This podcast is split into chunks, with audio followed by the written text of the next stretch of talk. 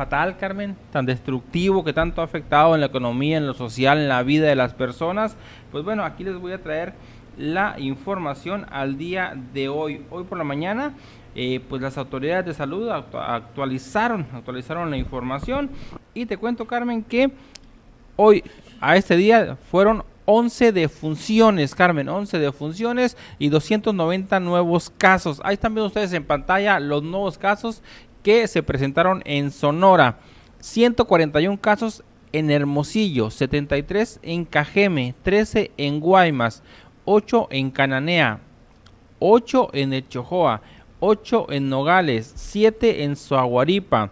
Ahí nos vamos a brincar hasta Navojoa con dos casos y Guatabampo con uno para un total de 290 casos y que desde, o sea, solamente en este día y desde que inició el tema aquí del COVID en Sonora por allá del marzo del 2020 se han presentado 94.366 casos. Las defunciones, las defunciones que tenemos el día de hoy fueron 11 defunciones, 8 en Cajeme, 2 en Hermosillo y una en Guaymas para un total de 6.992 defunciones. Ahí lo estamos viendo, de las cuales el que más defunciones ha presentado por COVID es Hermosillo con 2.273 en Navojoa.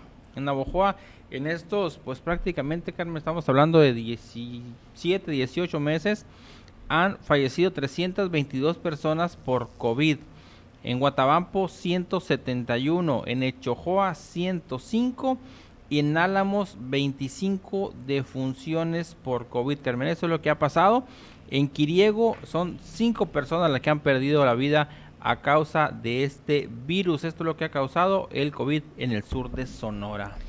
Pues qué lamentable, Miguel. Y pues qué nos queda? Nos queda solamente pues acatar ahora sí que los protocolos que se nos han venido pidiendo desde el principio de la pandemia.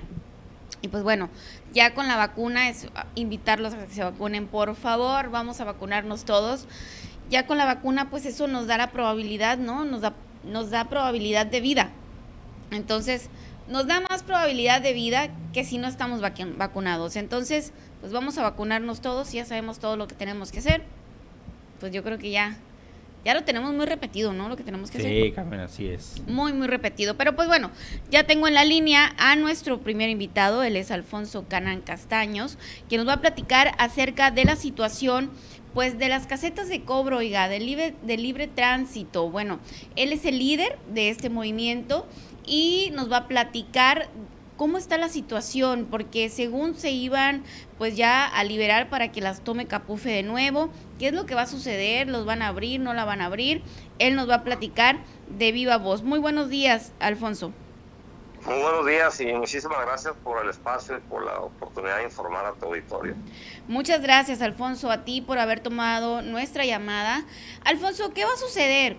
Pues ya tenemos mucho tiempo, ¿no? Con las casetas tomadas y pues debemos decir los ciudadanos, pues que ha sido de gran ayuda, ¿no? Porque pues la verdad es que sí son, eh, pues es mucho dinero lo que se le cobra al ciudadano por andar transitando, por andar transitando por nuestras carreteras, ¿no? Y, y que de repente pues es ir y venir y, por ejemplo aquí nosotros en el sur de Sonora, pues que tenemos la de la jaula y tenemos acá la de la, la de Ciudad, la de Fundición, yendo para Ciudad Obregón y que son dos casetas, ¿no? Ya en caso de que queremos ir para las bocas o queremos ir a Ciudad Obregón, pues ya tenemos que pagar doble caseta. Alfonso, ¿qué va a suceder? Sí, mira, eh, es un problema muy complejo, ¿no? Este, la verdad, apenas nosotros que estamos eh, inmersos en esto, pero eh, hay gente que ve los toros desde la barrera y cree que no, es, es, algo muy complejo, porque es una situación que durante décadas pues no, no se dejó, se dejaron pasar los años y ahí siguió el problema. Eh, hace un año aproximadamente el presidente Andrés Manuel López Obrador implementó un programa que se llama Caseta Segura. Esto es recuperar todas las casetas que estaban tomadas por manifestantes en el país, por diferentes protestas, etcétera, etcétera. Él lo hizo con la justificación de que muchas de esas casetas estaban tomadas por grupos de la delincuencia organizada, etcétera, etcétera. Sin embargo, aquí en Sonora nos, nos dio un trato distinto porque se le informó de la problemática y de que en efecto nuestra lucha es legítima. Bueno, ok. Sin embargo, eh, pues ya eh, analizando bien la situación para darle cabal cumplimiento a la ley, a la ley de caminos, puentes y autotransporte federal, en Sonora se requiere construir una carretera alterna. ¿okay? Ahorita, dice el presidente y sus asesores, no tenemos 40 mil millones de pesos para construir otra carretera de estación Dona Nogales. Además, tomaría 8 o 10 años en construirla. Pero mientras tanto, mientras buscamos la solución de fondo, les ofrecemos una, una salida alterna. Eh, que los sonorenses no paguen en, en, ninguna de las casetas de la carretera federal 15, en Sonora, obviamente, eh, y en el proyecto del gobernador electo Alfonso Durazo eh, de implementar el corredor fiscal Guayman Nogales, que es uno de sus proyectos prioritarios, la caseta de Hermosillo dejaría de operar como caseta de cobro. Entonces, pues automáticamente ahí ya no, no tendríamos los sonorenses que pagar en, en el trayecto de toda esta carretera. Como un, esto aclarando como un primer paso obviamente de muchas otras que de muchas otras situaciones que vienen porque nosotros en movimiento tenemos recursos legales interpuestos en el, en el asunto de la concesión. La concesión fue otorgada por 20 años en 1997. Si las matemáticas no nos fallan, pues en el 2017 se venció. Pero en el 2011 Calderón, Felipe Calderón, eh, hizo un contrato de contraprestación de servicios por 30 años hasta el 2041. Entonces, e, ese contrato es objeto de nulidad y, nosotros promovimos un recurso legal precisamente para que ese contrato quede nulificado y la concesión pues ya, ya está vencida. Vamos bien, eh, hay un tribunal en donde ya nos dio el fallo a favor, ellos interpusieron un recurso de apelación y ahí estamos, pero estamos seguros que lo vamos a ganar. Y ahí sí pues ya se, se, terminaría el, asunto de las casetas de cobro, ¿no? Mientras tanto, para evitar un, operativo de esa naturaleza, el presidente dice, oigan, yo también tengo presión de aquí, de allá, de allá, necesito que empecemos a, en una ruta de diálogo, pero pues yo también necesito recursos para darle mantenimiento a, la propia carretera. Entonces vamos llegando a un acuerdo y, este es, en ese sentido y en ese contexto, Carmen, que llegamos a este acuerdo, ¿no? Como un primer paso. Ok, entonces, bueno, se liberarían por lo pronto las casetas para que las tome Capufe de nuevo. Eh, ¿Cuándo sucedería esto, Alfonso? Mira, es que no hay una fecha definitiva, no e, es un planteamiento que ya está autorizado por el gobierno federal y nosotros como, como movimiento pues pues lo vemos bien porque como te acabo de decir es un primer gran paso. Además tenemos la ventaja de que tenemos la interlocución mm, con el gobierno federal y, con mayor razón con el gobierno entrante del gobernador electo Alfonso Durazo porque él ha sido pues un aliado, entre comillas, de esta lucha, al igual que Javier Lamarque, por supuesto. Y, este, algunos otros alcaldes, Mayito Ruiz de Navajo, alcalde electo, también simpatiza con esta lucha. Entonces yo creo que vienen cosas muy buenas. Eh, y sí, el, presidente López Obrador dijo que, que ya están desde ahorita eh, haciendo el proyecto para una carretera alterna pero obviamente, pues como te lo acabo de decir, ahí se necesita muchísimo dinero, 40 mil millones, entonces eso va a ser un tema que se va a ver, me imagino, unos dos o tres o cuatro años después. Ahorita por lo pronto tenemos eso. A ver, entonces sería solo presentar un documento que acredite la residencia o seguir con el registro que se ha realizado por años, Alfonso. No, mira, ese registro ya quedó en la historia porque aparte, ese es otro de nuestros logros logramos la depuración de ese padrón, porque mira, eh, el mismo Capufe admitió que tenían ahí, había familias pudientes económicamente hablando, que tenían hasta 15 vehículos inscritos por una familia.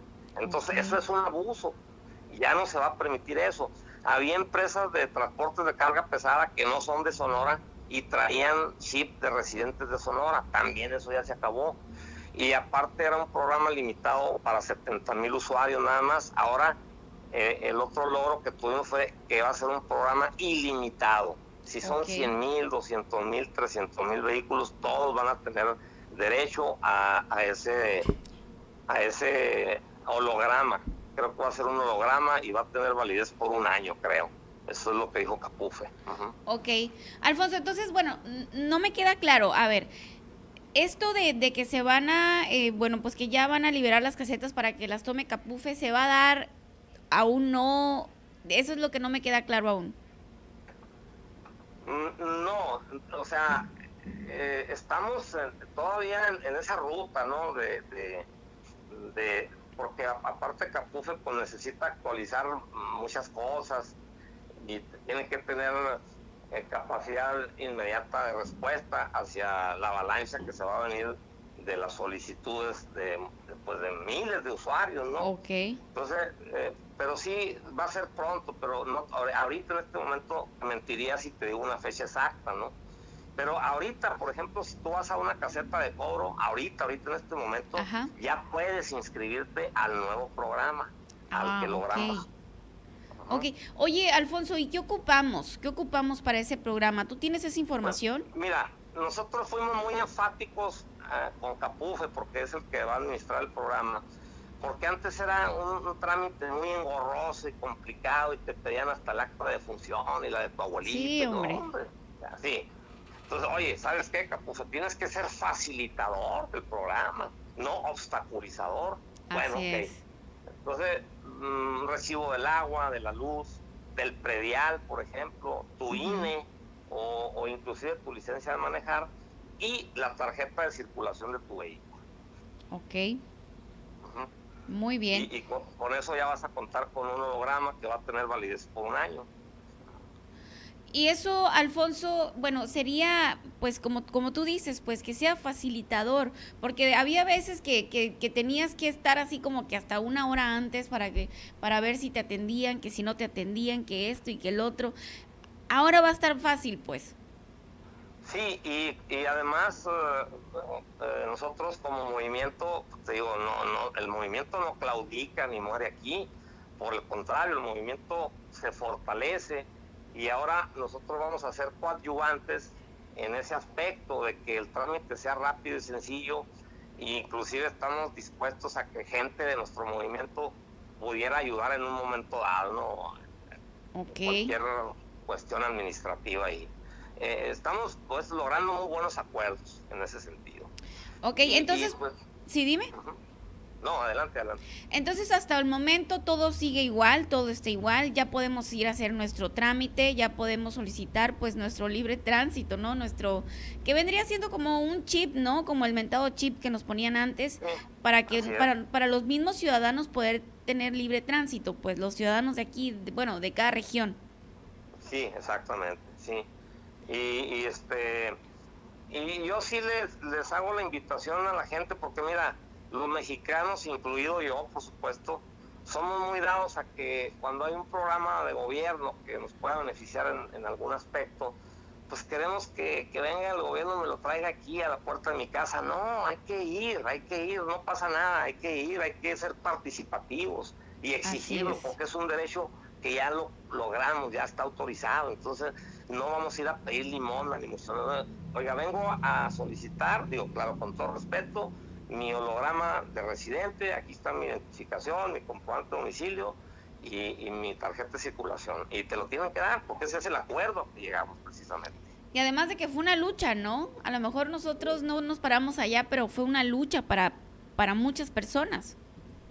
Sí, una lucha y, muy desgastante, ya te lo sabes, pues, pues eh, muchos simpatizantes, pero también muchos detractores y mucha eh, información distorsionada, muchas calumnias, difamaciones eh, a, los, pues, a, los, que estamos más visibles en este movimiento, pues nuestras familias han tenido que pagar un precio muy alto también porque eh, los detractores no respetan lo que es una actividad pública y se empiezan a meter con tu familia, a inventar historias, calumnias, intrigas, injurias, no, es, es algo muy, muy pesado, apenas los que estamos cargando el morral sabemos lo que traemos adentro ahí, como dice el dicho, ¿no? Alfonso, pues te agradezco mucho la información, algo que desees agregar. Pues nada más que invito a todos los automovilistas, como ya te lo dije, que vayan a cualquier caseta y pidan su holograma de residentes, para que cuando ya empiece el programa no andar a las carreras, oye, que fíjate que no, pues ahorita todavía estamos a tiempo de ya tenerlo y empezar a utilizarlo cuando ya se oficialice este, este programa de residentes. Pues son buenas noticias, Alfonso. Así es, pues muchas gracias por el, por el espacio y la oportunidad de informar a, su auditorio. ¿eh? No, hombre, muchísimas gracias a ti. Pues seguimos en contacto, Alfonso, para ver qué, cómo se va pues desarrollando todo, pues toda esta situación. Con mucho gusto, estoy a la orden. ¿eh? Muchísimas gracias, Alfonso. Gracias. Hasta luego. Pues bueno, esta fue la entrevista a Alfonso Canán Castaños. Él es el líder de, pues, del movimiento del libre tránsito por Sonora ¿Quién es, bueno, ¿qué, cuál es este movimiento? El movimiento es el siguiente. Cuando usted va a una caseta, hay personas que piden una cooperación, hay personas que están ahí y no es Capufe el que está recibiendo el recurso. Ahora, bueno, te están pidiendo una cooperación, no te están pidiendo una cuota exacta ni de 100 pesos ni de 60, lo que usted guste cooperar. Esto para que, bueno, pues para sobrevivir. Fíjense que había mucha gente que decía, ay no, pues, este, ahí están pidiendo dinero y esto y el otro. Le digo, oye, bueno, ¿qué quieres? O sea, ¿quieres que te estén cobrando siempre? ¿O quieres que alguien haga el trabajo por ti? Hay personas que, que luchan por los, los, los derechos de los demás, la mayoría de la gente es apática a esos movimientos, pero sí nos gustan los beneficios. Entonces le digo yo, bueno, esa gente está haciendo lo que tú no quieres hacer, porque te da flojera, porque no te interesa, pero quieres los beneficios. Oye, pues vamos apoyando, ¿no? Esa era mi, perspectiva. Esa es mi perspectiva hasta el momento. Y hasta ahorita dice que, bueno, pues se han logrado algunas cosas. Ya puedes ir tú a sacar tu holograma a, las, alguna caseta que te quede cerca para que después no andes batallando. Dice que sí se van a liberar las casetas para que las tome Capufe, pero hasta el momento siguen igual. Vamos a ir a una pequeña pausa y continuamos con más información.